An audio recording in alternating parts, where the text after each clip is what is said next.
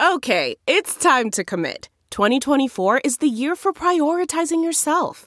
Begin your new smile journey with Bite, and you could start seeing results in just two to three weeks.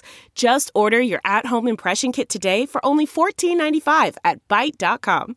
Bite Clear aligners are doctor directed and delivered to your door. Treatment costs thousands less than braces. Plus, they offer financing options, accept eligible insurance, and you can pay with your HSA FSA. Get 80% off your impression kit when you use code WONDERY at Byte.com. That's B-Y-T-E dot com. Start your confidence journey today with Byte. Delve into the shadows of the mind with Sleeping Dogs, a gripping murder mystery starring Academy Award winner Russell Crowe. Now available on digital. Crowe portrays an ex homicide detective unraveling a brutal murder he can't recall. Uncovering secrets from his past, he learns a chilling truth. It's best to let sleeping dogs lie. Visit sleepingdogsmovie.com slash Wondery to watch Sleeping Dogs, now on digital. That's sleepingdogsmovie.com slash Wondery. CarMax is putting peace of mind back in car shopping by putting you in the driver's seat to find a ride that's right for you. Because at CarMax, we believe you shouldn't just settle for a car. You should love your car. That's why every car we sell is CarMax certified quality so you can be sure with upfront pricing that's the same for every customer. So don't settle. Find love at first drive and start shopping now at CarMax.com. CarMax, the way car buying should be. La selección mexicana tuvo un paseo asiático por Europa y le fue bastante bien. Argentina vence a Perú, la Argentina de Messi, no, de Messi no, de Lautaro. Colombia se lleva seis. Brasil le gana a Uruguay. Señores, esto está caliente. Ah, y no vamos a hablar de la Vinotinto. Qué barba. Te van a quitar el pasaporte, Pedro Andrade. Al que no le quitan el pasaporte es a Cristian Espinosa, el extremo de los Quakes. Hablamos en exclusiva con el argentino en la previa de las eliminatorias de la MLS. Esto es Deportes al Detalle. Buenos días, buenas tardes o buenas noches, dependiendo de la parte del mundo donde se encuentren. Carlos Justis, Pedro Andrade Aparicio y quien les habla, Carlos Mauricio Ramírez. Bienvenidos a esta edición de Deportes al Detalle. La semana pasada tuvimos un break merecido, climático, tecnológico, deportivológico de mucha índole. Eh, antes que nada, nuestro abrazo para nuestros hermanos hondureños, eh, salvadoreños, nicaragüenses, en medio de esta tragedia natural que, azota Centroamérica. Eh, nuestro abrazo solidario para todas las personas que, tengan afectados en medio de este huracán que, está realmente azotando eso, el centro, a Centroamérica y que se dirige hacia los Estados Unidos. y también a toda la gente que nos escucha, muchachos, que, que se ha visto afectado por esta pandemia nosotros acá en California hemos vuelto al, código violeta en los códigos de colores eh, y la cosa va para mal. Así que en medio queríamos simplemente mandarles un mensaje de aliento, de solidaridad. Los deportes siguen avanzando y este podcast pues, e, es una, vía de escape, una vía para que ustedes tengan un, rato de distracción, pero eh, no queríamos dejar de solidarizarnos con todas las víctimas, tanto del huracán Iota como de, esta, esta, bendita pandemia que no termina de irse pero que ojalá que pronto lo haga. ¿Cómo están, muchachos?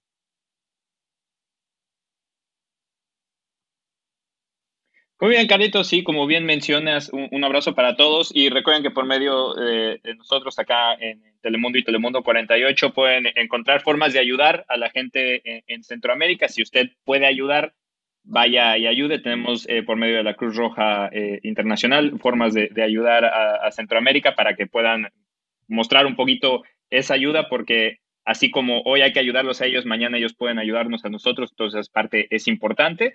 Y como mencionas, hablando de ayudar, pues también cuídense ahora que, están en estos nuevos protocolos o que va avanzando o regresando la, pandemia, pues a usar la mascarilla y tratar de, limpiar esto lo más posible. Saludos chicos, me uno también al mensaje de ambos. Este, un abrazo fuerte para, para todos aquellos que están no solo siendo afectados por los embates del, clima, del tiempo, sino también por la pandemia. Lo más importante, recuerden, no están solos, somos muchos los que estamos en esta situación y juntos vamos a salir de esto.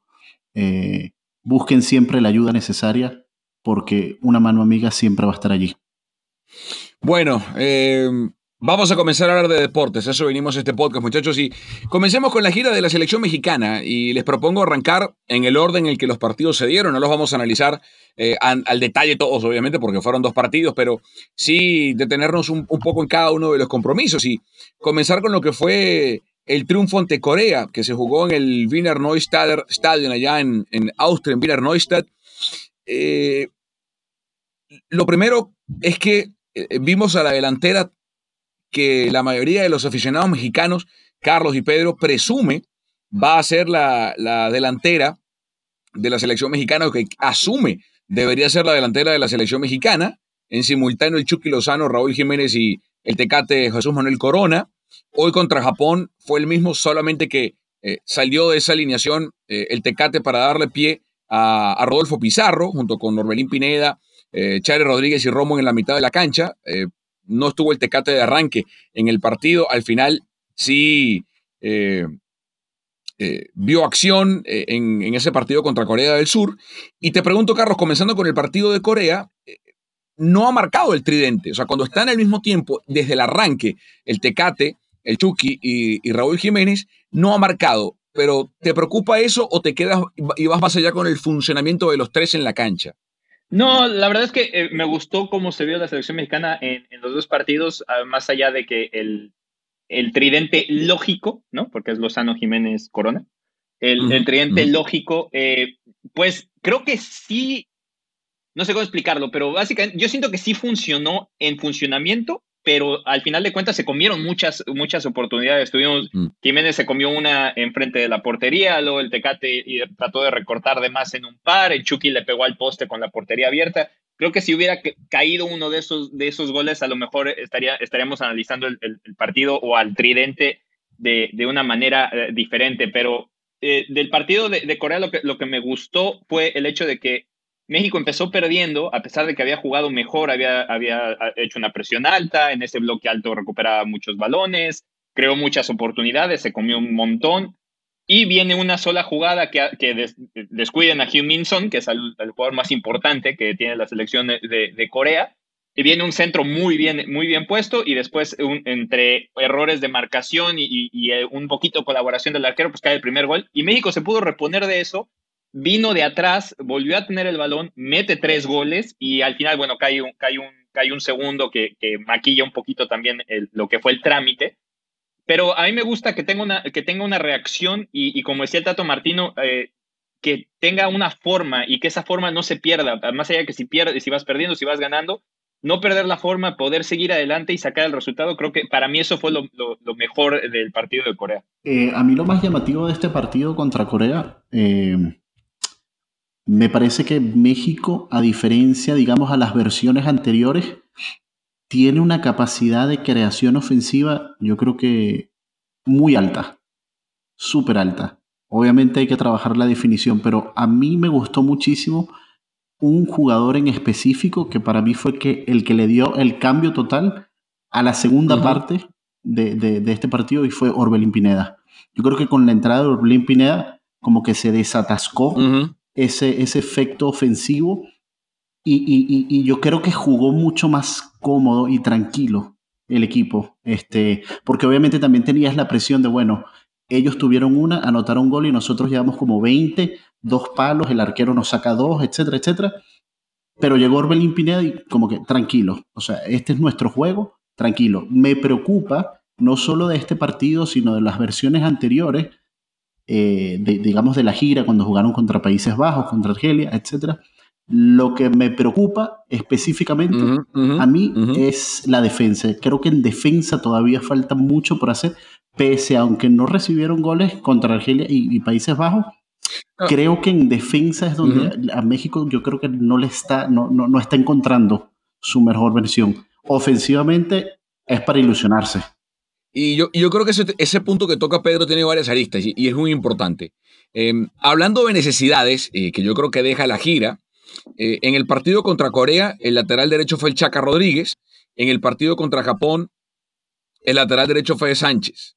Eh, entonces, de los dos, Carlos, ¿cuál te convenció más?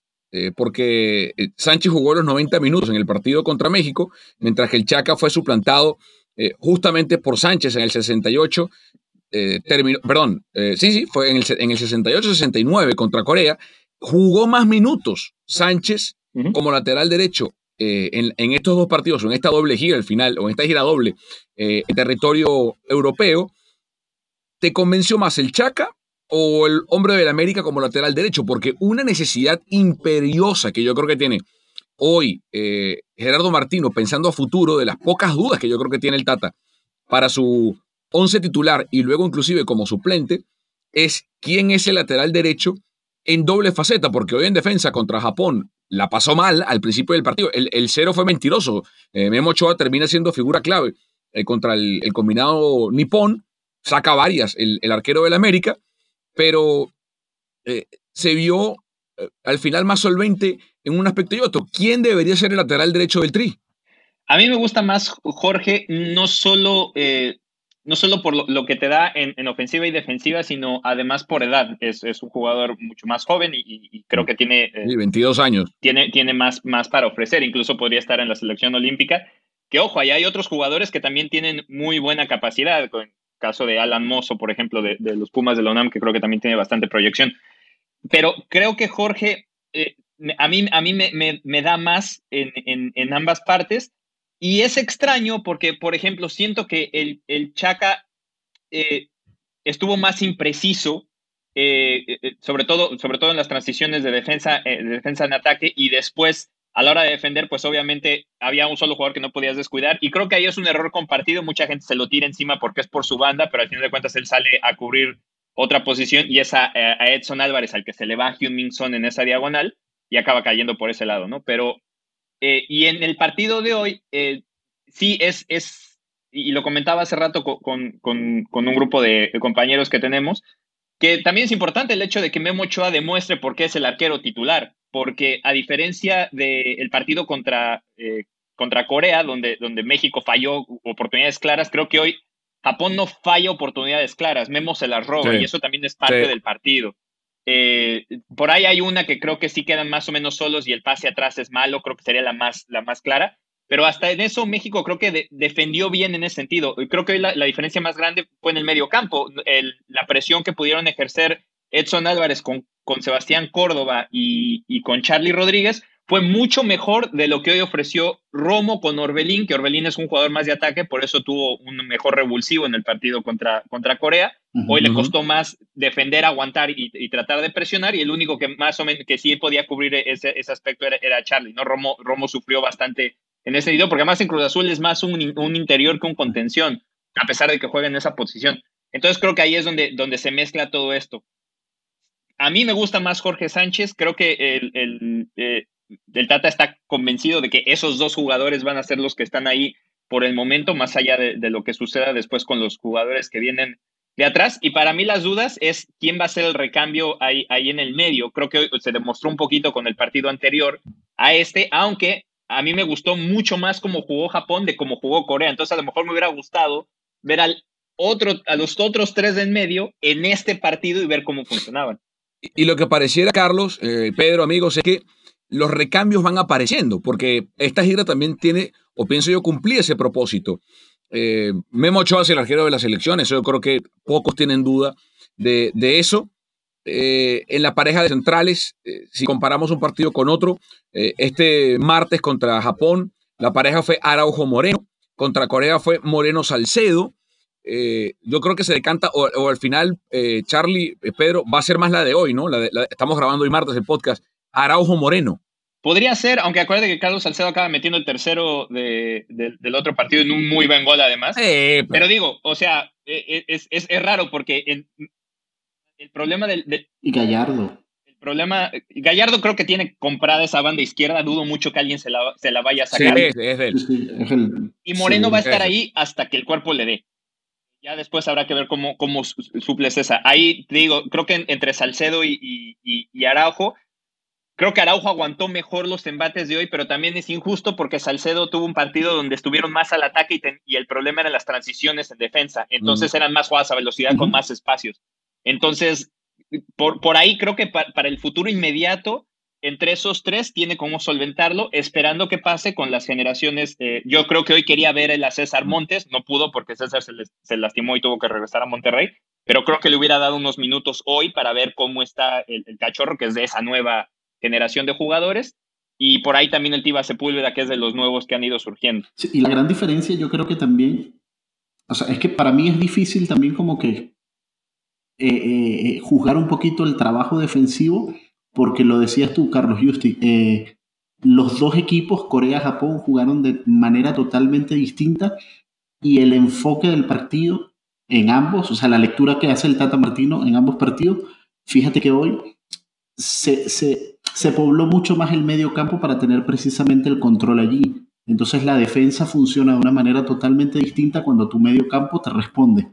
Ahora, con Corea, viendo también cómo te jugaban ellos, que básicamente era la salida rápida del balón al pelotazo y a la velocidad, es lo que tú dices. También es como injusto quizás juzgar un poquito o evaluar el trabajo defensivo en ese partido, cuando es México quien básicamente tiene la pelota y, Corea básicamente lo que está usando es el pelotazo y la salida rápida del balón. Entonces mm. es como complicado, pero eh, eh, la lectura que hace el Tata Martino y es lo que a mí me llama la atención y yo creo, de verdad, yo creo particularmente que este, este equipo, este México va por muy buen camino, es que está encontrando los jugadores para precisamente plantear el partido que se necesita plantear.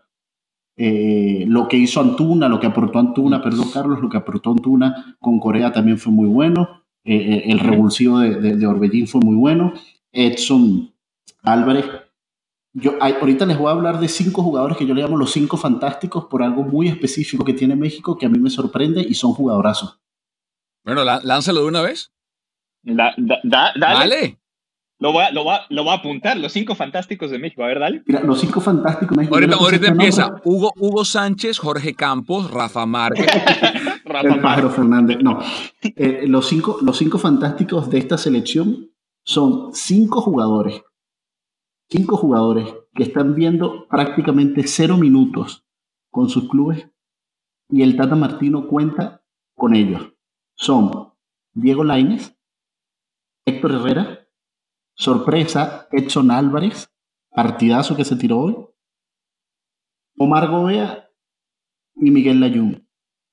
Yo le llamo los cinco fantásticos porque son cinco jugadores que literalmente están jugando cero a cinco minutos en sus equipos, pero son pieza clave para el Tata Martino precisamente para tener una banca, recambio y, usarlos en el momento preciso.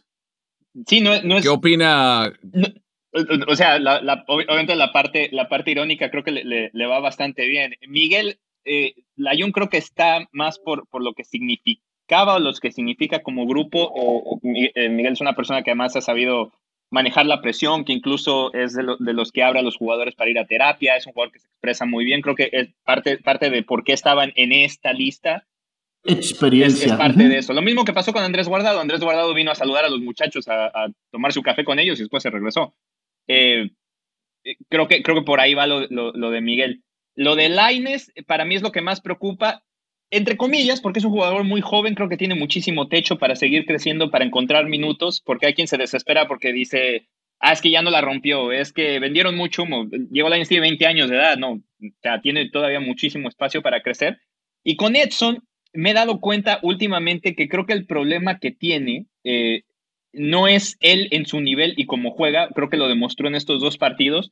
Lo que pasa es que el tipo de juego que hace el Ajax y, lo que le gusta al técnico en este momento, a él le gustan jugadores que repartan más la pelota y, que, que, entren más en ese juego ofensivo, en crear balones entre líneas, en, poder eh, acompañarse. Edson es un contención clavado, porque de hecho empezó de central y recupera muy bien los balones y, sirve, pero no hace ese juego. Y creo que por eso ha tenido pocos minutos pero en estos dos partidos demostró por qué sí le sirvió irse al Ajax y, todo lo que está aprendiendo por el simple hecho de estar, de estar en, ese club. Entonces, creo que Laines y, Edson en, ese, en ese grupo, Omar Gobea no ha tenido ni mucha participación en uno ni mucha participación en el otro, porque creo que Laines, por lo menos en la gira pasada, tuvo algunos minutos y se vio muy bien.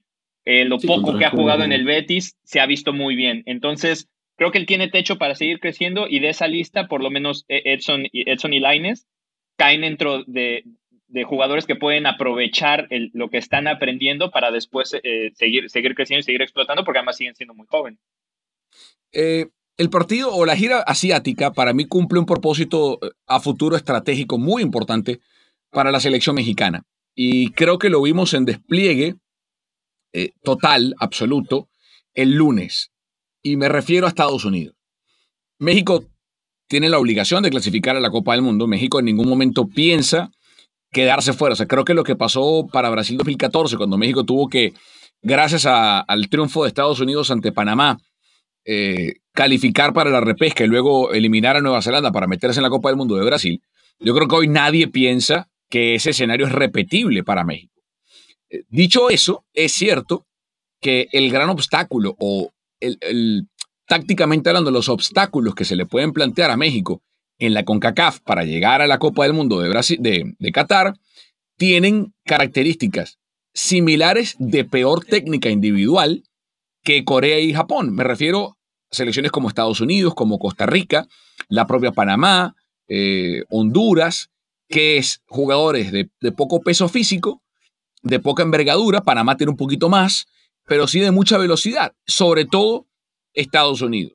Y, cuando llegue la Copa del Mundo, en el 2022, México me refiero, va a enfrentarse a selecciones como Japón y Corea de mayor potencia física o similar, eh, porque hoy el fútbol es de vértigo, de rapidez. En ese sentido, insisto, los cuatro partidos amistosos que enfrentó México este año, el final, Holanda, Argelia, que tuvo ayer un partidazo también, eh, Corea y Japón, creo que son rivales perfectos para probar de qué está hecho México pensando a futuro. Y, e hilando una cosa con la otra, Estados Unidos, eh, yo no sé si algún día ganará un mundial, pero esta generación que está trabajando Berhalter, que el tiempo dirá si es el hombre correcto para manejarla o no, yo todavía tengo mis dudas, no voy a dejarme encandilar por un 6 a 2 en contra de Panamá. Lo que sí es cierto es que la generación que estamos viendo de estadounidenses, tanto los formados en el país y que se fueron muy jóvenes como los formados afuera, tienen unas condiciones técnicas. Olvidémonos, echemos por un lado la borda, eh, o, por la borda que se separó 4-3-3, que fue lo que alineó eh, Berhalter el lunes contra Panamá. Eh, eso dejémoslo a un lado un momento, porque yo creo que Berhalter va a dirigir a Estados Unidos hasta el Mundial de Qatar y luego vendrá otro.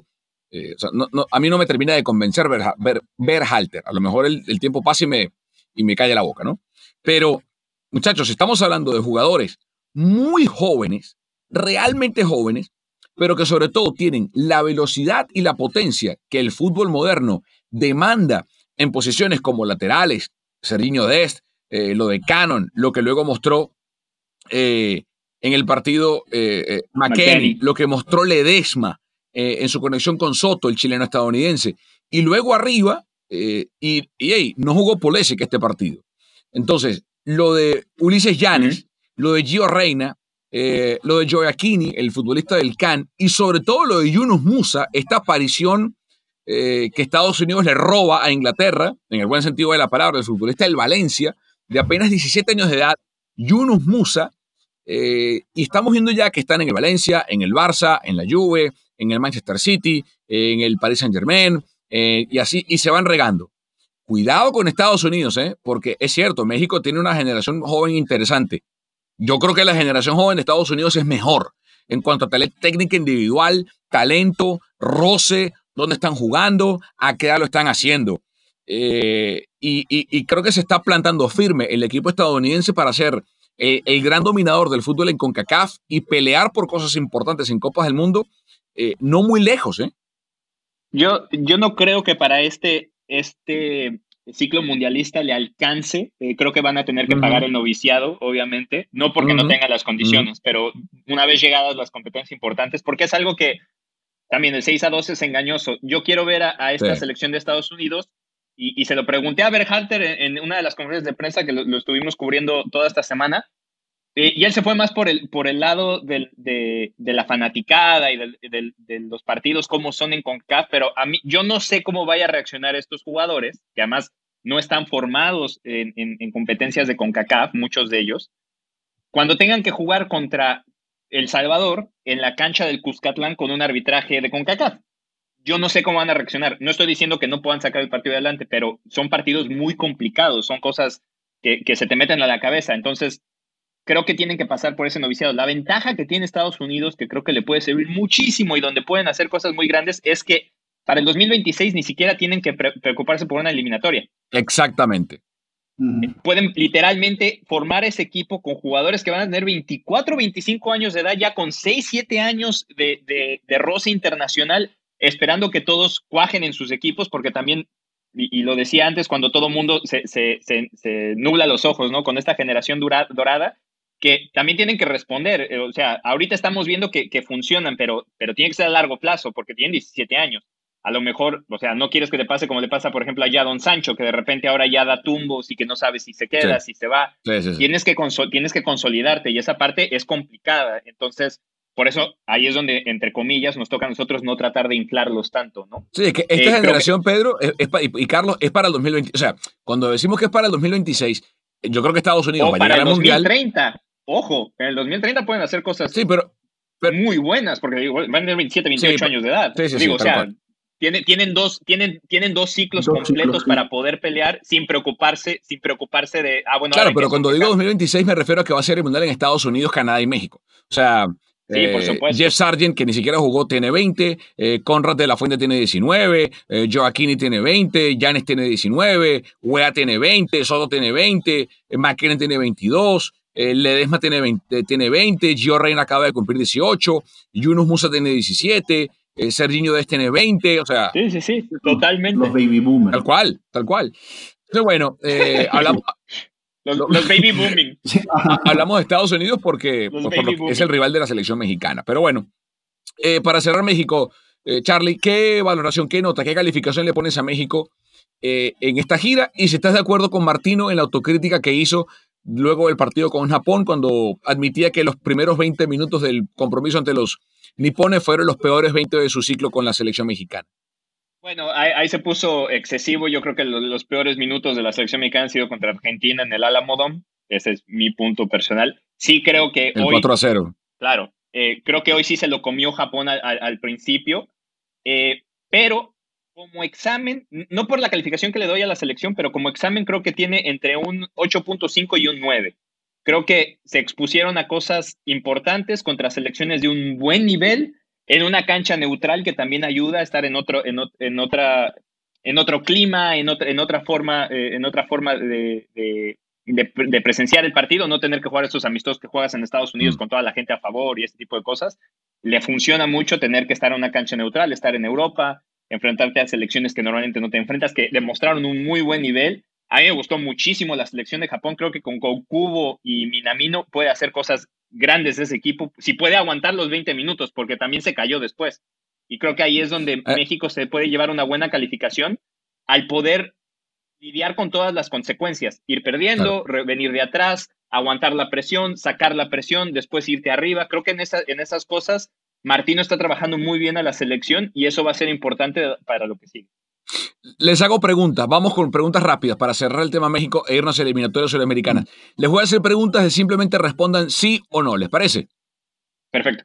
Vamos, Pedro, comienzo contigo. JJ Macías, ¿tiene cabida en el tri, sí o no? Titular, me refiero. Titular. ¿Titular? No. ¿Charlie? No. No, perfecto. El tridente de México en ataque tiene que ser, sí o sí, eh, em, Jiménez, Chucky y el Tecate. Sí. Para arrancar como titulares, sí, definitivamente sí. Como titulares, sí. Como titulares, sí. Perfecto. Eh, tercera pregunta. ¿El portero de México es Memo Ochoa, titular? ¿Sí o no? Sí.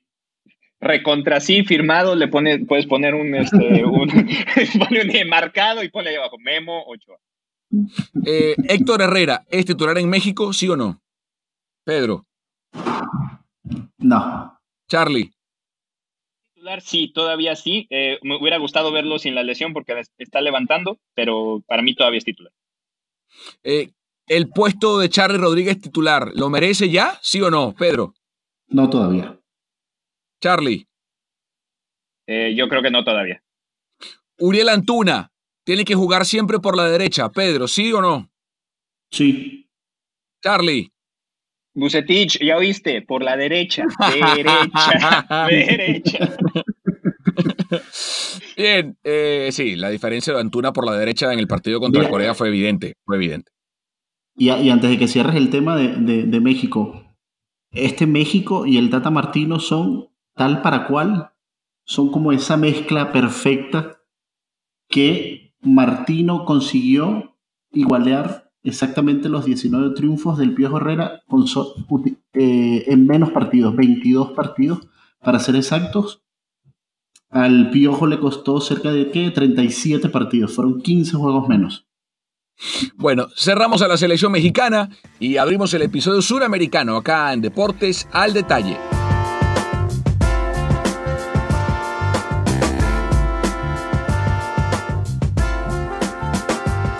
Ya empieza a aclararse el panorama en Sudamérica en muchas cosas.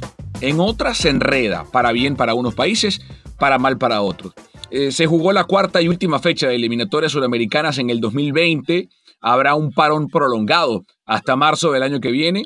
Ojalá que ya de aquí a allá la pandemia y las vacunas hayan, o la vacuna haya aparecido y, nos permita tener un mundo normal, un mundo eh, con aficionados en los estadios, sin listas de lesionados por COVID. Yo creo que todavía no va a alcanzar, pero ojalá que, haya progresos. ¿eh? Eh, dicho esto, ojalá, insisto, que sea la última fecha de eliminatorias sin público en las tribunas. Repasamos rápidamente resultados para sumergirnos. Venezuela le ganó 2 a 1 a Chile en Caracas. Ecuador humilló 6 a 1 a Colombia en Quito. Uruguay perdió contra Brasil 0-2 en Montevideo. Paraguay empató en Asunción en Defensores del Chaco ante Bolivia. Y Perú cayó en Lima ante Argentina, dos goles por cero. Significa que Brasil es puntero con 12 puntos de 12 posibles, y eso que no tuvo ni a Cuchiño ni a Neymar en esta doble fecha, ambos por lesión. Argentina es segundo con 10. Ecuador, la Ecuador que nadie sabía que iba a terminar pasando y que Alfaro la tiene ahora de tercera con nueve puntos. Y luego empieza el enredo. Paraguay con seis, Uruguay con seis, Chile con cuatro, Colombia con cuatro, Venezuela con tres, Perú con un punto y Bolivia con una unidad. Ya los diez países de la Conmebol, al menos todos tienen un solo punto. Eh, Brasil va a estar en la Copa del Mundo. Y, y, esta Brasil que sigue el proceso de Chiche de la Copa América, que terminó ganando la Copa América en el 2019, eh, nadie la va a sacar del Mundial, no era duda. La duda era ver cómo iba a jugar. Y hoy, este martes, con Ederson en el arco, ante la ausencia de Allinson, con Thiago Silva como central con Marquinhos, con Danilo y Renan Lodi, que está atornillado en esa banda izquierda, para mí Renan Lodi, el hombre del Atlético de Madrid. Eh, hemos visto cosas muy interesantes eh, de esta Brasil, que es defensivamente muy firme, pero que además logró sin sus dos máximas individualidades ofensivas en esta doble fecha, de nuevo, Neymar y Felipe Coutinho, conseguir en nombres como Everton Ribeiro o Arthur o el propio Richarlison, sin hablar de Gabriel Jesús y Roberto Firmino, ganarle a Venezuela con sufrimiento en Morumbí y luego ganarle a Uruguay en Montevideo. ¿Qué le falta a Brasil para, si es que algo le falta, muchachos, para ser la Brasil intimidante que levante la mano firme para candidato a campeón del mundo? ¿O ya lo es? Juego, le falta juego. Para, sí, sí, no, para mí, para mí sí sigue siendo candidata. Tal vez, eh, lo que pasa es que yo entiendo a Pedro porque estamos acostumbrados al, al, juego bonito, ¿no? Queremos, queremos ver a Brasil jugar como, como nos acostumbró en, los noventas y a principios de los 2000 con esa, con esa selección. Pero para mí, el, el, fútbol ha cambiado y Brasil también evolucionó en ese sentido. Y creo que algo que le ha dado Chiche es, es eso, es, es el hecho de que ahora son jugadores mucho más físicos, que se preocupan más por la velocidad, pero te sacan los resultados. En, en, en, Rusia creo que parte de que no hayan llegado más lejos es porque se encontraron con, con otra muy buena selección en, medio, en, cuartos y ahí cayeron, ¿no? Pero, pero creo que sí tiene todos los elementos necesarios y ves, y siguen habiendo nombres y nombres y figuras que pueden seguir, seguir apuntalando y al final de cuentas resulta. Sí, bueno, Brasil, Brasil siempre va a ser candidata, siempre. Eh, eh, Decir lo contrario es. Menos cuando, menos cuando tenían a Wagner Lord. Uy, o a, Fred Mr. Satan, el de Dragon Ball de delantero centro, Sí, sí, sí. Pero, pero sí, tiene razón. decir lo contrario es como Brasil siempre será favorita a hacer algo. Pero Sí, o sea, no tenías a Neymar, que es como tu, tu, tu, jugador mágico, no tenías a Coutinho, que es otro jugador que quizás se puede sacar cosas de la chistera.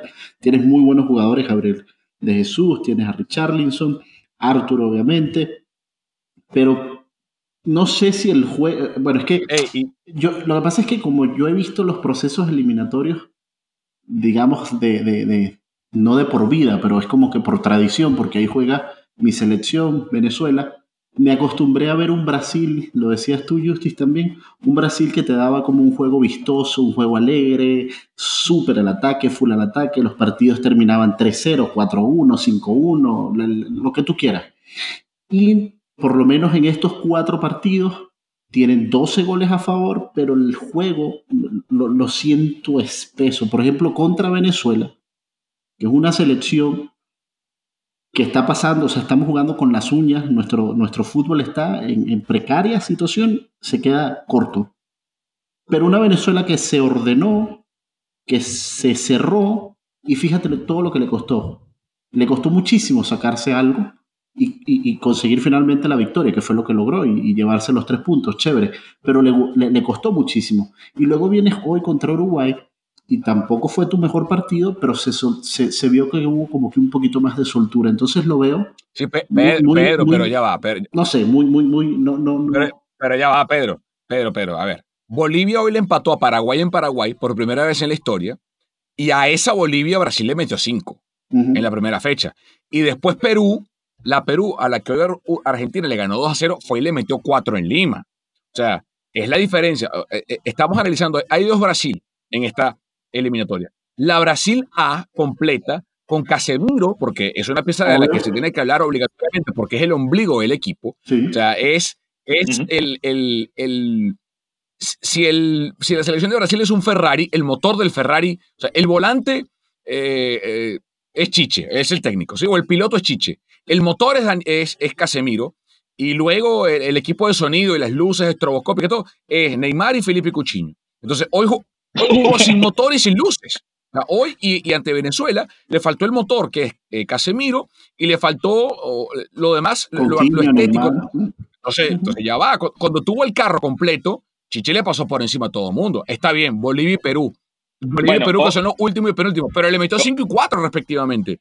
Entonces, Ahí, en tu analogía es como que cuando está completo es un Ferrari, hoy más fue como un Jeep, ¿no? Hoy fue una bicicleta. en las cuatro llantas para poder, poder, salir. Exacto, exacto. Un, Tesla sin computadora. Sí, exacto, le faltó. Entonces, eh, digo, cuando Brasil está completa, hace lo que le hace a Bolivia y hace lo que le hace a Perú. Le mete nueve en dos partidos. Cuando no tienes a tipos tan diferentes como Casemiro, Neymar y Firmí y, y Cuchiño, se ve la diferencia. Eh, yo creo que lo que lo, que te, quiero preguntar es, ¿estará este Brasil preparado para un juego físico duro, rudo, Alemania, eh, España? Pedro, Pedro, los eh. centrales juegan en Inglaterra y en Francia, el arquero juega en el Liverpool, los delanteros centros juegan en Inglaterra y en Francia y en España. O sea, Gabriel, Gabriel Jesús juega en Manchester City, no le hace gol. Pero, pero, pero no, digamos, cuando le pongan enfrente a, o sea, no es lo mismo enfrentarte a Alemania en el 2014 con Fred de delantero centro eh, y, con, David Luis y con David Luis de central eh, que, que, hoy arrancó y sin exacto y sin, y sin Casemiro. Y, o con Hulk que estaba en Rusia que esta Brasil que es distinta. O sea Everton Cebollín está jugando en Portugal eh, Richarlison juega en el Everton. Es una Brasil diferente. ¿Qué me preocupa a mí? ¿Quién ha, o sea, si fuese Brasil, a mí, no, a mí no me preocupa, digo, pensando en Brasil, ¿quién es el otro volante? Que creo que es la búsqueda que tiene Chiche, eh, porque hay algo muy claro. Casemiro va de 5, Cuchiño va a su derecha y a la izquierda hay un casting abierto, porque arriba juegan eh, Firmino, Neymar y uno más, que también hay un casting abierto. Ese otro interno puede ser Arthur, puede ser Douglas Luis, eh, hay alternativas. arriba puede jugar Everton Ceboliña. Hoy, por ejemplo, contra la selección de Uruguay, sin Neymar y sin, y sin Cuchiño. Eh, Richarlison apareció como goleador, Arturo fue volante interno, Douglas Luis jugó en el puesto de Casemiro, Everton Ribeiro jugó de interno, eh, Gabriel Jesús apareció. Entonces, eh, creo que el, Brasil, la Brasil completa sería Firmino, Gabriel Jesús y Neymar arriba, Casemiro por un lado, Coutinho o sea, flanqueando a Casemiro y por el otro, el que, el que, el que esté mejor, Arthur, Everton Ribeiro o Douglas Luis o qué sé yo, eh, o el que quiera poner. Pero, no sé, y luego hay piezas como Vinicius, que vamos a ver cómo llega de aquí a la Copa del Mundo, porque la, duda no es si Brasil va a clasificar, es cuántos puntos va a hacer para llegar al Mundial, punto. y además, bueno, pero, y, una, y una cosa, antes, antes de, entrar en los demás marcadores que creo que es muy obvia, es que creo que en las eliminatorias sudamericanas están notando mucho el, cómo el 2020 ha afectado a los equipos, ¿no? Cómo, cómo a pesar de mm. eh, eh, los viajes, la incertidumbre, lo vemos con el caso de Perú y Argentina que estuvieron peleándose todavía un par de días antes, que si iba a haber juego, que si no iba a haber juego, entre la pandemia, eh, los problemas que hay políticos en Perú. Creo que toda esa, esa revoltura que ha sido este año y, lo complicado que ha sido aguantarlo es por lo que vemos estos resultados que están por todas partes, ¿no? Y eso, y eso le complica a todas las elecciones. Creo que las hace eh, en, teoría, pues más parejas, ¿no? Eh, no, no, no, se pueden asentar porque hay demasiadas cosas rodando alrededor de, de, la logística y de cómo llegas a los juegos, que por eso tiene resultados como los que salen hoy. Sí, totalmente. Bueno, yo sigo insistiendo que para comenzar, yo creo que estas eliminatorias se, se apresuraron a jugarlas muy pronto. seguiré insistiendo en esto. Argentina tiene 10 puntos, eh, no convence, convence muy poco no es una, eh, es una Argentina distinta que yo creo que sigue buscando identidad, sigue buscando su pasaporte futbolístico. Messi eh, sigue tratando de reencontrarse con su mejor versión. Es un, está más en faceta conductor que definidor. Eh, lo rodea muy bien el técnico Leonel Scaloni con futbolistas de características similares en cuanto a su buen pie y, capacidad de juego asociativo, al mismo tiempo que tengan buena ida y vuelta para recuperar. El caso de Paredes, el caso de Rodrigo de Paul, el caso de Giovanni Lo Celso. Eh, la revelación fue Nico González, lo, que hizo marcando goles contra Paraguay en, casa y contra Perú hoy en, Lima, el delantero centro del Stuttgart de apenas 22 años de edad, el ex hombre de Argentinos Juniors.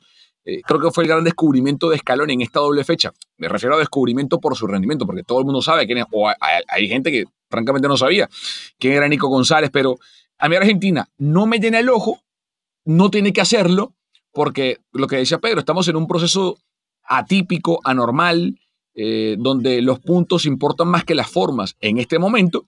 Y lo cierto es que Argentina tiene que hacer rendimiento perfecto. No pudo ganar la Paraguay en casa con un gol anulado polémicamente por la falta nueve jugadas antes del gol de Messi.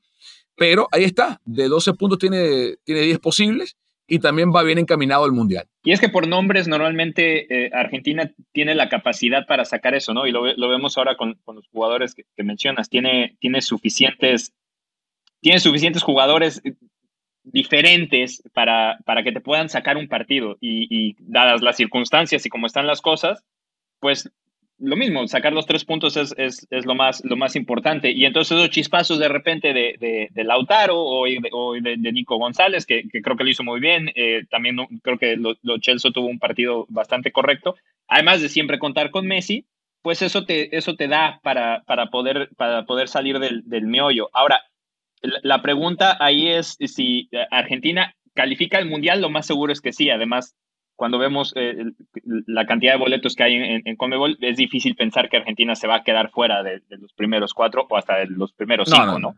Entonces, Argentina va a ir al Mundial. Ahí, el, ahí yo creo que el problema sigue siendo que mientras Messi juega en la selección argentina y llegues al Mundial, se le va a seguir exigiendo igual, tiene que llegar a las últimas instancias. Y como está jugando Argentina, diferente a lo que vemos con Brasil, que de repente creo que hay más estructura, creo que acá sí de repente hay muchos huecos y, ahí es donde, donde creo que la presión le vendrá después, pero en eliminatorias lo, lo veo saliendo del paso por, por calidad más que otra cosa. Sí, yo creo que, bueno, Argentina, fíjate que Argentina hoy a mí me parece que fue uno de sus mejores partidos pese a los 16 primeros minutos donde no hubo un claro eh, dominador. Me parece que la selección como que Albiceleste jugó un poquito más concisa buscando una idea. El problema de Argentina es ese. El problema es que tienen rato que no tienen la más mínima idea de lo que están jugando.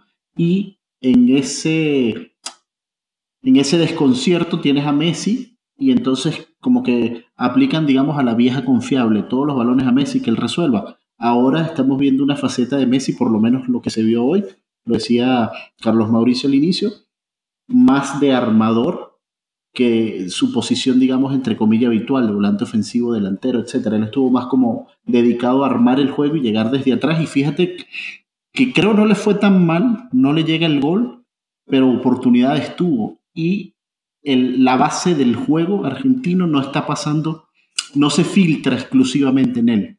Y eso es un punto a favor. Eh, no sé, yo creo que las pruebas fuertes para Argentina van a venir principalmente en los dos partidos que le tocan este, cuando se reanude nuevamente la eliminatoria, porque le tocará recibir Uruguay y después va a ir a mm. Brasil. Ahí es donde, donde principalmente vamos a saber si esta Argentina realmente tiene algo para aportar en el Mundial, porque para el Mundial van a ir, pero ahí es donde se va a ver realmente para qué están hechos.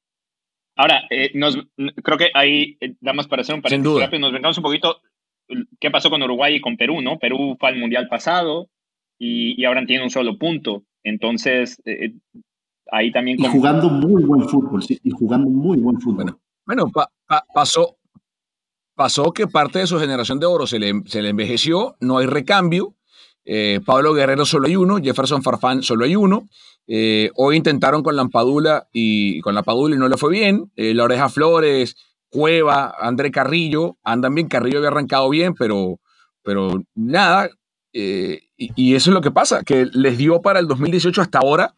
Están quedando, primero queda evidenciado por qué Gareca no quería seguir. O sea, Gareca sabía lo que tenía y lo que no tenía en la mano. y, y, bueno, y se, se, le hace de noche, se le hace de noche a Perú para las eliminatorias porque en la próxima doble fecha va a la altura de Bolivia. Bolivia tiene un solo punto, pero ha merecido más, porque eh, la forma en que perdió eh, en casa en esta doble fecha eh, contra Chile, fue. No, contra Paraguay. Contra Paraguay. No, no, no. Empataron con Paraguay. ¿Con quién perdió Bolivia? Con Ecuador. Con Ecuador 3 a 2. la derrota 3 a 2 contra Ecuador fue mentirosa. Porque era para, por, Sí. un penal fantasma. Un penal fantasma. Entonces, eh, Bolivia perdió en casa 2 a 1 contra Argentina. Eh, entre otras cosas, por un error tontísimo boliviano, pero bueno, no hizo un mal partido. Contra Ecuador tampoco hizo un mal partido y lo pierde, insisto, injustamente. Y hoy la selección de Farías sacó su primer punto en la historia en, en Defensores del Chaco. Entonces, si Perú cree que ir a La Paz va a ser sencillo, y atención, hay que ver qué pasa con Farías si sigue o no al cargo de Bolivia, no porque él no quiera, sino porque tiene la oferta en la mesa de Atlético Mineiro para hacerse cargo, de, perdón, de Botafogo, para hacerse eh, eh, cargo del equipo brasilero. Si Farías sigue al mando, va a ser un hueso bien duro de roer para los que sea. Entonces, Perú va a visitar a, Bolivia y luego recibe en Lima a Venezuela. Eh, Venezuela que va a enfrentarse ante Ecuador primero en casa para luego visitar a Lima. Y, le ha ido bien recientemente, o sea, no le ha ido tan mal a Venezuela en suelo peruano. Entonces, cuidado, ¿eh? Porque se le puede caer encima todo y Perú. Depende mucho del 11 que utilice Perú en Bolivia, porque generalmente cuando juegan en La Paz, la mayoría de los equipos arman un 11 totalmente distinto al que juega el siguiente partido, salvo el arquero. Pero te digo una cosa, te digo una cosa. Sí, bueno, y Perú tiene la ventaja de que tiene equipos que juegan en la altura, eh, eh, en el Cusco y demás. Pero eso es un buen punto, a ver qué hace, qué hace Gareca. Yo te digo, si Gareca cree que le alcanza con un equipo alternativo de jugadores de la altura para ir a Bolivia a ganar, teniendo un punto de 12, eh, yo creo que lo va a pensar bien. Porque es cierto. Ahora, tienes, tienes cinco días entre un juego y otro. Creo que en teoría debería haber suficiente tiempo COVID permitiendo eh, para recuperar jugadores, ¿no? Sí, sí, porque ellos juegan el 24 contra, de marzo eh, contra Bolivia en, el Hernando Siles y luego reciben a Venezuela el 29 de marzo en el Estadio Nacional de Lima. Entonces, bueno, y, para mí, no sé cómo lo ven ustedes, para ir cerrando, eh, la gran revelación de las eliminatorias tiene que ser Ecuador, porque con un técnico que tiene apenas cuatro partidos al cargo y que su primera presentación fue una derrota apenas por un, un gol a cero contra Argentina de visitante y luego Ecuador le metió cuatro a Uruguay en Quito, 3 a Bolivia, insistimos, con aquel penal fantasma, pero le ganó eh, a Bolivia en La Paz. Y ahora humilla a Colombia 6 a 1. Para mí, para mí no es sorpresa, y te digo por qué. Porque Ecuador en los últimos ciclos mundialistas no ha jugado mal. Y Ecuador ha sabido cumplir, yo creo que una de las, de las cosas que tú más necesitas para llegar al Mundial, que es ganar en casa. Y Ecuador siempre, por lo menos en los últimos ciclos eliminatorios, siempre ha sabido tener sus puntos en casa y jugando muy buen fútbol. Sorpresa obviamente porque tienes un técnico literalmente nuevo que se ha tirado cuatro partidos, pero su proceso futbolístico me ha parecido que es exactamente igual, con muy buen fútbol además, y yo creo que lo de Colombia hoy es básicamente, les dieron un baño de realidad. Yo creo que la selección colombiana, yo creo que también por nombres se acostumbró a que deberíamos estar allí, y yo creo que hoy se demostró que esta Colombia es igual a lo que está pasando con, con, Perú. Obviamente son polos opuestos, pero también es algo como que tu ciclo de, de, Brasil 2014 no, no te da para lo que viene. Puedes aguantarlo, pero yo creo que no te va a dar. Y Ecuador literalmente les dijo, papitos, bienvenidos. Este equipo alineó con Alexander Domínguez, el portero experimentado, portero de Vélez Arfield, el de 33 años. Eh, luego la mezcla de jugadores como Arboleda, el jugador de Sao Paulo. Eh, vimos a Xavier Arriaga, el chico de 26 años del Seattle Sounders en la MLS. Eh, Pervis Estupiñán, el futbolista del Villarreal de España. mezclado con jugadores como, por ejemplo, Ángel Mena, el, el muy buen atacante que tiene. Es un atacante, es un volante atacante. Ángel Mena y lo que ha hecho en el, en el León, el jugador de 32 años de edad, pero tiene una mezcla interesante de jugadores del patio, eh, como Beder Caicedo, que marcó el Independiente del Valle, Ángel Preciado, también el Independiente del Valle, que es el núcleo, así como antes uno veía la selección de Ecuador, estaba repleta de jugadores de MLX, Liga de Quito, hoy, por razones evidentes, por su rendimiento en copas internacionales, Independiente del Valle es el gran club aportador de talento ecuatoriano a la selección. Ahí los Moisés Corozo de Liga de Quito, los Joan Julio también de, Liga de Quito, al igual que Junior Sornosa pero eh, es una selección bien interesante la ecuatoriana, muy bien trabajada en poco tiempo por Gustavo Alfaro.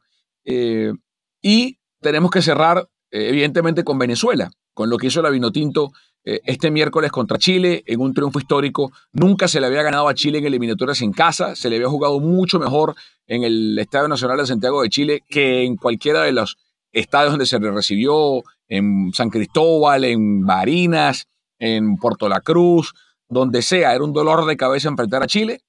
Y hoy, eh, en medio de tanta tormenta, de lluvia inclusive, eh, de un técnico que tiene nueve meses al cargo y no ha cobrado ni un solo dólar, José Peseiro, el portugués, sin Tomás Rincón, el capitán histórico de la selección, sin los laterales titulares, Felcher y Roberto Rosales, y con tantas esas cosas en contra, eh, con Alexis Sánchez descansado porque no jugó el partido anterior contra Perú en el Clásico del Pacífico, hoy Venezuela jugó su mejor partido de la eliminatoria al ganarle 2 a 1 y pudo haber sido más. Y varias cosas que rescatamos. Encontró el esquema después de la derrota contra Colombia 3 a 0 en Barranquilla con el 4-2-3-1. Peseiro ya encontró el 4-3-3 luego ante Paraguay. Contra Paraguay se debió sumar puntos. El gol mal anulado de Yángel Herrera, el penal fallado por el propio Yángel. Se hace un muy buen partido contra Brasil que lamentablemente se pierde por una desatención táctica de Rómulo Otero y un accidente de Darwin Machís que le da a, a, Firmino. Y hoy se gana bien, hoy se gana con argumentos defensivos, porque Fariña fue muy poco exigido el día de hoy en Caracas, y con argumentos ofensivos, porque se le llegó cuatro, cinco, seis veces con claridad a rematarle a Claudio Bravo. Y si la puntería de Machís y Rondón están como suelen estar, hoy se le pudo haber metido Pedro tres, cuatro goles a Chile sin problemas. Sí, sobre todo la de Rondón. Pero yo quiero, yo quiero poner en contexto a las personas que no, a los que no son los, a los que no son venezolanos. Nuestro fútbol está pasando por un momento. Es que yo creo que si ustedes entran a ver lo que es la Federación Venezolana de Fútbol, lo que es nuestra liga local, entenderían un poco el por qué esta victoria, por lo menos para mí, es la gloria.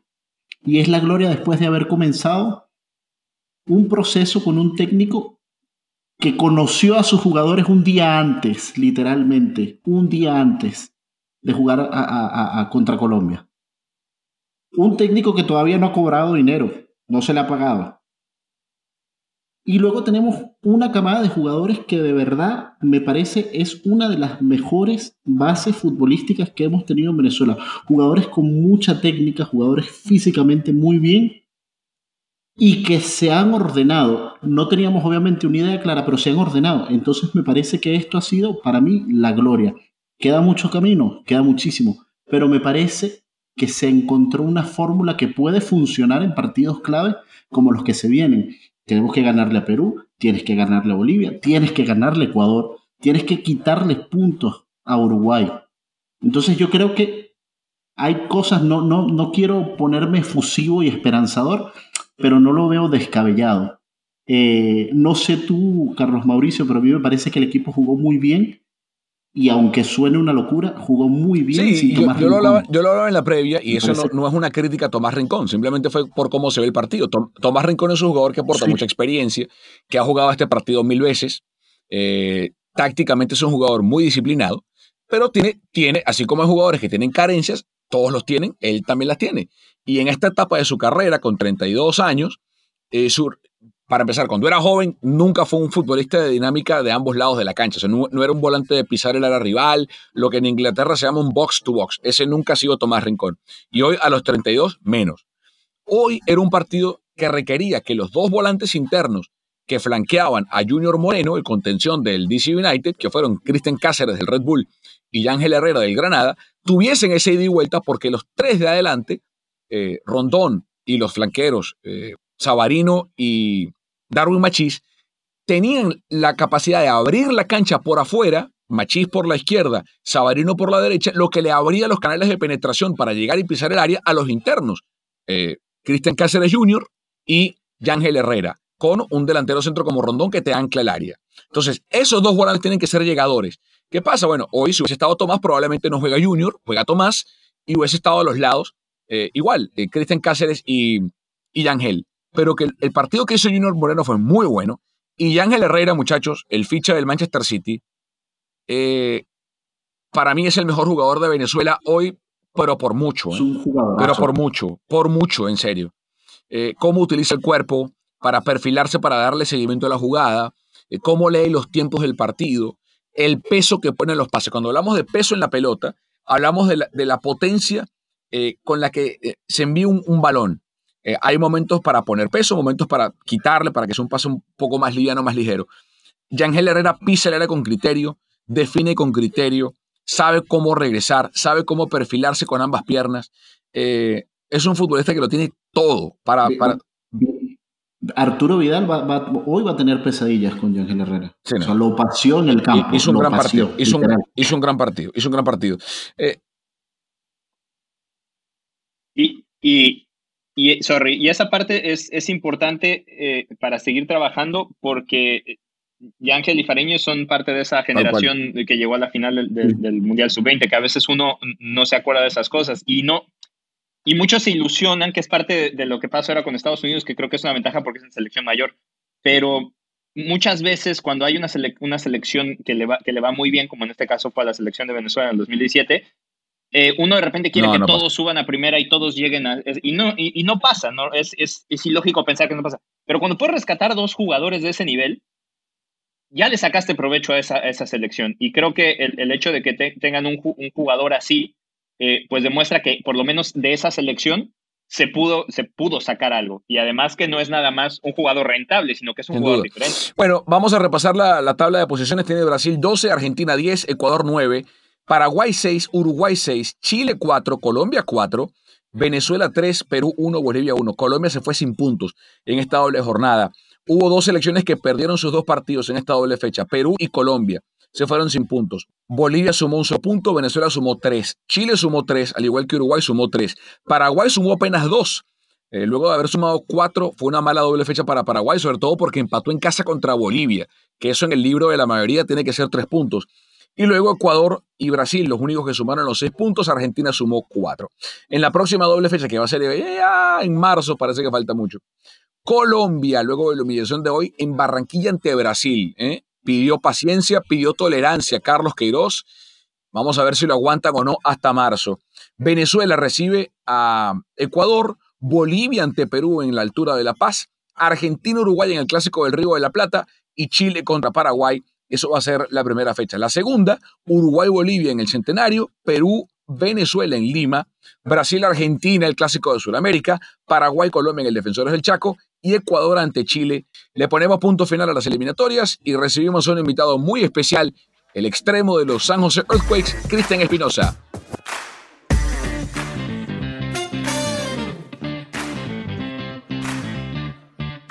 Bien amigos de Deportes al Detalle, estamos conversando ahora con Cristian Espinosa, el extremo argentino de los San José Earthquakes, eh, un equipo que hace meses se caía a pedazos, que no lograba dar tres, cuatro pases seguidos, que era goleado y que parecía que iba al sótano de la conferencia del oeste y que ahora está en los playoffs por primera vez desde el 2017. Nos acompaña Cristian Espinosa. Cristian, ¿cómo estás?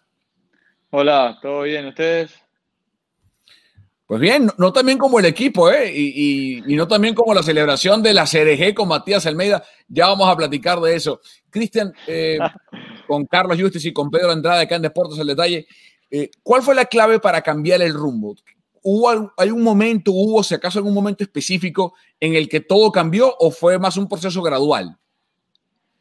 No, yo creo que el cambio fue producto de que de que el equipo se dio cuenta que ya había tocado fondo, de que sabíamos que más, más abajo de lo que habíamos caído no podíamos ir y que era momento de, sacar esa fuerza y esa garra de quizás del lugar donde no se veía posible en ese momento.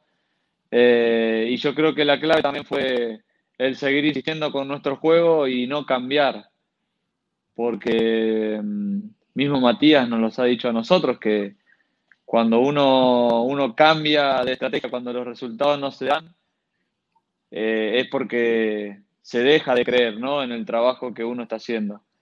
Si nosotros el año pasado, jugando de esta misma manera, nos había ido bien, por más que el año pasado no habíamos logrado los playoffs, pero en un momento del torneo del año pasado llegamos a estar segundo, jugando de la misma manera, en Orlando jugando de la misma forma nos había ido bien. Eh, ¿Por qué íbamos a renunciar eh, a nuestro estilo de juego si cuando los resultados no se daban?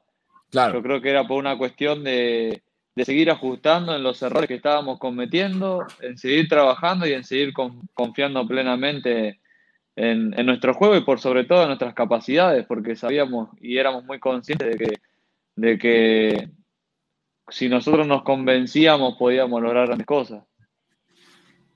¿Y qué tan importante fue también? Porque creo que esa racha viene además cuando aquí en el área de la bahía pues teníamos el problema entre la pandemia, el humo, eh, tenían, que, tenían que entrenar, pues no podían entrenar. ¿Qué, qué fue muy importante para recuperar en lo físico y en lo mental eh, pensando que además había muchos, muchos partidos muy cortos, ¿no? Porque Matías decía que eh, esto era para todos los equipos, pero la realidad es que algunas de las condiciones, como las del humo y los entrenamientos, pues ustedes la estaban sufriendo más que otros. Sí, al fin y al cabo, eso, si, al fin y al cabo eso terminan siendo quizás excusas en vez de, en vez de un problema. Nosotros siempre tratamos de, de, en vez de ver el problema, ver y buscar la solución. Eh, si bien es verdad que, nosotros tuvimos las complicaciones con el tema del humo y todo eso, pero eh, siempre tratamos de, mantener una misma mentalidad, unas mismas ganas de, entrenar de, cualquier forma que sea posible. Y, nada, era cuestión de mantener una, una mentalidad positiva y, y no detenerse en tantos detalles como el humo. Ya la verdad que este año han pasado tantas cosas alrededor del mundo que, que, claro, que, el hecho de que haya un poquito de humo no, no era, era algo, algo, algo leve, ¿no? Cristian, saludos. Eh, hay, una, hay una parte muy importante que tú lo mencionabas, yo creo que fue también, digamos, yo creo que el impacto fue más mental que físico, porque si bien es cierto, cuando llegaron esta serie de derrotas abultadas, se veían ustedes que tenían todavía ganas de seguir, de seguir intentándolo, no importa, de anotar aunque sea un gol, de anotar aunque sea otro gol, etc. Pero el cambio, digamos, fue más mental. ¿Cuál es el estado de ánimo hoy día, cuando ya se sabe, estamos en los playoffs? ¿Cuál es, cuál es el estado mental de ustedes hoy día? No, el estado mental del equipo hoy en día es un estado mental muy fuerte. Yo creo que mm, hoy en día somos muy conscientes de, de, todo lo malo que vivimos eh, en este año, hablando siempre en el plano deportivo, eh, y que, bueno, gracias a, al convencimiento del equipo y de que, y que las cosas empezaron a dar, eh, pudimos lograr el objetivo que como ustedes dijeron al principio parecía algo imposible, algo muy difícil de lograr, eh, pero nosotros sabíamos que estábamos eh, con posibilidades y mientras habían posibilidades nosotros nos aferramos a esa posibilidad claro. y fue también lo que nos impulsó a seguir adelante. Claro. Y sí es cierto lo que vos dijiste, que las veces que nos tocó ir perdiendo 1 eh, 2 a 0, 1 a 0, 3 a 0, el resultado que fuera, eh, nuestra idea nunca cambió, siempre fuimos en busca de, de, poder concretar goles, pero porque de esa forma también nosotros encontramos, eh, de esa forma nosotros pudimos dar vuelta a ciertos partidos. Eh, nos tocó sufrirlo en Orlando contra Vancouver, que al terminar el primer tiempo pareció un partido completamente terminado. Íbamos perdiendo 2 a 0, pudimos hacer un gol sobre el final del primer tiempo y, y arrancó el segundo tiempo, imagínate, con toda la motivación de que estábamos a un gol de, de, de, de ponernos en partido de Claro, nuevo y te claro. meten otro gol y ya pasas a perder 3 a 1 y, y bueno, de esa forma seguimos insistiendo y terminamos ganando el partido 4 a 3. Y a esto es a lo que voy, que si nosotros eh, renunciamos a lo que estamos haciendo, eh, muchas veces, muchos partidos que hemos ganado no se hubiesen dado. Cristian, estamos viendo, eh, para la gente que no nos ve, esto lo pueden ver también en el canal de YouTube de, de la estación, en, en, Telemundo 48. Estamos viendo la charla post partido, luego de la clasificación que se consigue venciendo al LAFC eh, acá en San José. Varias cosas. El suéter sí. violeta o morado de Matías Almeida es cábala, sí. ¿no? Es cábala. Yo creo que sí, o tiene ese solo o es cábala, la verdad. No, no, no. habría, habría que preguntarle a él. ¿Cómo va a tener un solo suéter de Matías Almeida? Si llega, a contestar, si llega a contestar que tiene ese solo, tenemos que hacer una vaquita entre todos para comprarle uno nuevo. ¿Cómo? No, porque aparte el otro día, el otro día salió Wondo también con, con una, el, ese mismo día, no sé si fue el día de la clasificación u otro día, salió Wondo con, con un, un, atuendo violeta, morado, y como que a veces sí es cábala, pero no quieren decir, ¿no? No, no, la verdad que lo de Wondo no, no lo vi, la verdad, lo de Matías sí quizás es más notorio porque lo tenemos que mirar a él. Eh, pero no, el de Wondo no me había dado cuenta que tenía algo bien. Pero nadie, nadie le preguntó, es profe, es cábala, ¿qué, ¿qué onda con el suéter morado? ¿Qué pasa? No, no, siempre lo vimos. Eh, la verdad que Matías siempre fue de vestirse muy bien, muy elegante para cada partido. Eh, pero, pero no, la verdad que no, no, no, nos pusimos a pensar tanto en que, en que fuese una cábala, ¿no? Vamos, tanto? a decirle que fue, vamos a decir que fue una coincidencia. No, sí. una coincidencia pensada, dice sí, Cristian. Sí, ¿Qué, qué, qué, tanto, ¿Qué tanto influye el, el, el carácter de Matías en, en, en todo esto? Porque, eh, porque dentro de, de, de, todo lo profesional y, y, lo concentrado que es Matías, pues también hay buena onda, ¿no? También el hecho de que él haya sido futbolista, que sabe lo que es estar en un vestidor, pues eso le da otro, otro trato con ustedes, ¿no? Sí, totalmente distinto. Yo creo que siempre es bueno tener a eh, es bueno tener una persona que haya vivido todas las cosas que nosotros vivimos. Él, le ha tocado estar en numerosos planteles eh, con grandísimos jugadores, entonces él, él, en todo momento supo y sabe lo que nosotros sentimos cuando entramos a la cancha. Entonces él es un técnico que se pone muy eh, en la piel del jugador eh, por una cuestión lógica, ¿no? Porque él también vivió y pasó por todo lo que nosotros pasamos. Eh, y si hay algo que tiene Matías también es que tiene una, una mentalidad que la verdad es indestructible. Eh, en los momentos que peor la estábamos pasando acá, eh, el mensaje de él siempre fue, siempre fue un mensaje positivo, un mensaje de, de, aliento para nosotros, de, de positivismo. De, él siempre decía que, que mientras haya posibilidades, nosotros nos teníamos que aferrar a esa posibilidad y no soltarla. Y, y yo creo que gran parte también de, todo esto es gracias a, a, él y a todo su cuerpo técnico que, que, en ningún momento bajaron los brazos y siempre dieron pelea eh, ante cualquier adversidad. Hubo, Cristian, momentos en que las derrotas no paraban y vimos a un Matías Almeida bastante crítico, muy crítico a lo interno, hacia el equipo, hacia él incluso. ¿Crees tú que esas palabras le llegaron al, grueso de, los jugadores? Esas palabras de quizás lo que tú dices, sentirse apoyados en esta situación y quizás como que no sentirse desplazado y, y, no echarme la culpa a mí como jugador, sino esto es una realidad que estamos viviendo nosotros por distintos factores, porque él lo explicaba. Él hablaba del tema de la cancha, lo decía Justis al principio, hablaba del tema del humo, o sea, muchos factores que afectan, digamos, la regularidad de ustedes como jugadores. Pero esas palabras, ¿crees que sirvieron precisamente para lograr esto que, que, ocurrió, este cambio eh, drástico, básicamente? Sí, sí, totalmente. Em, como dije antes, el mensaje de Matías siempre fue positivo para, para tanto para, para la afición como para los jugadores. Eh, Matías, como te dije antes, él, él sabía lo que nosotros estábamos viviendo, él sabía y era consciente de las cosas que nos pasaban.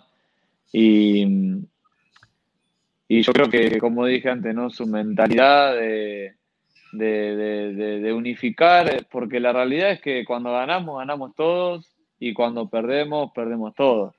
Eh, todos estuvimos involucrados en los malos momentos porque nosotros no sabíamos llevar a cabo eh, los planteamientos de Matías. Eh, y entonces la autocrítica también fue, fue nuestra. Nosotros éramos conscientes de que no estábamos haciendo bien las cosas. Eh, encima, cuando los resultados no se te dan, empezás a perder confianza y una cosa va desencadenando en la otra. Y como siempre dicen, ¿no? Lo malo llama lo malo y lo bueno llama lo bueno.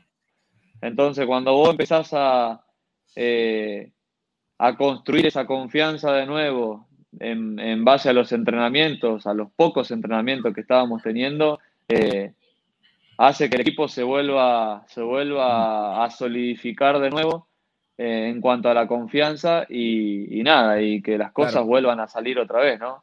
pero como te dije, la verdad que eh, todo lo que Matías decía y siempre habló en rueda de prensa fue mm. básicamente lo que también hablaba con nosotros.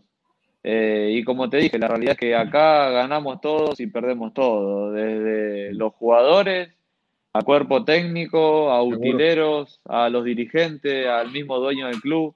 Eh, es así, cuando perdemos estamos todos afectados por la derrota en todo sentido. Y cuando ganamos, estamos todos afectado por la victoria en todo sentido. Así que eh, de eso se trata el fútbol, o al menos el fútbol que, me gusta a mí y el fútbol que le gusta a Matías, ¿no? Acá nadie se salva solo y estamos todos juntos para lo bueno y para lo malo. Cristian, hablemos de lo que viene, el partido contra el Sporting Kansas. Y antes de hablar de lo futbolístico, de lo estrictamente deportivo, eh, tú eras uno de los jugadores más preocupados antes de la burbuja de Orlando sobre cómo se iba a manejar el tema del COVID-19 en los Estados Unidos. Tu esposa acaba de tener, o sea, tienen un bebé pequeño, un bebé de un hijo de, un año apenas, eh, y te preocupaba todo el tema de la salud. Paradójicamente, hoy eh, la burbuja ya no está, pero los casos de COVID-19 están peor que antes. Eh, cada día se bate nuevo récord de contagios. Acá en el área de la bahía hemos vuelto a, estar bajo el color púrpura, el color que marca el peor estado posible de prevención o de, para estar en un estado. Y sin embargo, los deportes siguen avanzando. Eh, ¿Cómo está tu nivel de preocupación? Porque el equipo tiene que viajar, se van a enfrentar al Sporting Kansas en la carretera. Eh, y si crees que la MLS debió pensar en una burbuja de postemporada, como lo hizo al final, por ejemplo, la NBA que hizo su burbuja para los playoffs. Mirá, eh, sí, obviamente, ¿no? Las perspectivas de, cada uno quizás van cambiando también a medida que, vas viviendo las cosas. Yo creo que no sé qué tan productivo iba a llegar a ser hacer una burbuja de nuevo. Eh, sí, obviamente que iba a servir para, para el hecho de, evitar los contagios, eh, pero yo creo que hoy en día ya es responsabilidad hoy en día y como lo fue también en aquel momento. Mm. En todo momento fue responsabilidad de cada uno, del cuidado que, que tiene cada uno. Nosotros, por nuestra parte, ya estamos advertidos de todo esto y sabemos que nos tenemos que cuidar más que nunca. Eh, porque mm, ahora nosotros no, nos hemos enterado que hay clubes que tienen ya jugadores contagiados y, ya hay jugadores que se van a perder los partidos de playoff.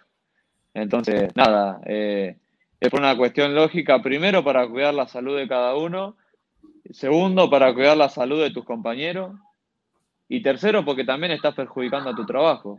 Si vos te cuidás, eh, vas a salir afectado vos en tu salud, vas a afectar a tu familia, vas a afectar a un compañero tuyo, vas a afectar a la familia de tu compañero y encima de todo eso es un mal que estás afectando tu trabajo porque vos no vas a poder jugar, vas a, podrías llegar a dejar a tu equipo mm. eh, con jugadores no disponibles para los partidos. Entonces, nada, yo creo que a partir de ahora, y como lo fue en todo momento, es la conciencia de cada uno, el cuidado que pueda tener cada uno. Y, nada, en base a eso se, tiene que poder eh, seguir jugando. La realidad es que también queda poco tiempo. Eh, ahora, de acá a dos semanas, ya, ya hay un campeón ya se termina el año. Entonces, nada, son dos semanas de, eh, dos semanas de, esfuerzo, eh, de esfuerzo en cuanto al cuidado y, nada, mantenerse a salvo todo el mundo, ¿no? Y, hablando de eso, Matías, Matías decía que, en, teoría todo el mundo estaba esperando que este año ya se terminara, ¿no? En la, última conferencia de prensa que tuvimos con él decía que obviamente eh, eh, eh, el, fútbol es parte importante de, nuestras vidas, porque nosotros en teoría pues también vivimos, vivimos de esto, y, por eso es importante que esté, pero que al final de cuentas hay un cierto sentimiento tanto de los jugadores como de entrenadores y de, toda la liga que, ya ojalá pueda terminar este año para empezar a, pensar en lo que sigue, ¿no? Sí, totalmente. Este año la verdad va a quedar marcado para siempre. Va a ser un año difícil de olvidar eh, en cuanto a lo deportivo, la verdad, yo creo que lo deportivo pasa a un segundo plano en todo sentido para mí. ¿eh? Eh, todo, todo lo que, la verdad que es innumerables cosas que fueron pasando en el mundo, ya sea incendios, los incendios que hubo en Australia, incendios que hubo en Amazonas, no sé, innumerables cosas y a todo eso se le sumó, bueno, todo todo esto de, del COVID-19, de este virus que, la verdad llegó para, cambiar la vida de todos, para, como muchas veces he escuchado hablar a muchos, llegó para darnos una cachetada de realidad a todos los humanos y, nada, la verdad para cambiar un poco la mentalidad y darnos cuenta que, que la vida a veces se va de un segundo a otro. Lamentablemente hubo mucha, mucha gente afectada, mucha gente que, que lamentablemente falleció, no solo acá en Estados Unidos, sino también de donde nosotros venimos. Entonces, nada, es un año complicado, difícil, eh, un año que, nos va a servir de experiencia para, la humanidad, para quizás, eh, quizás la humanidad con todo esto aprenda y empiece a cambiar un poquito para mejor.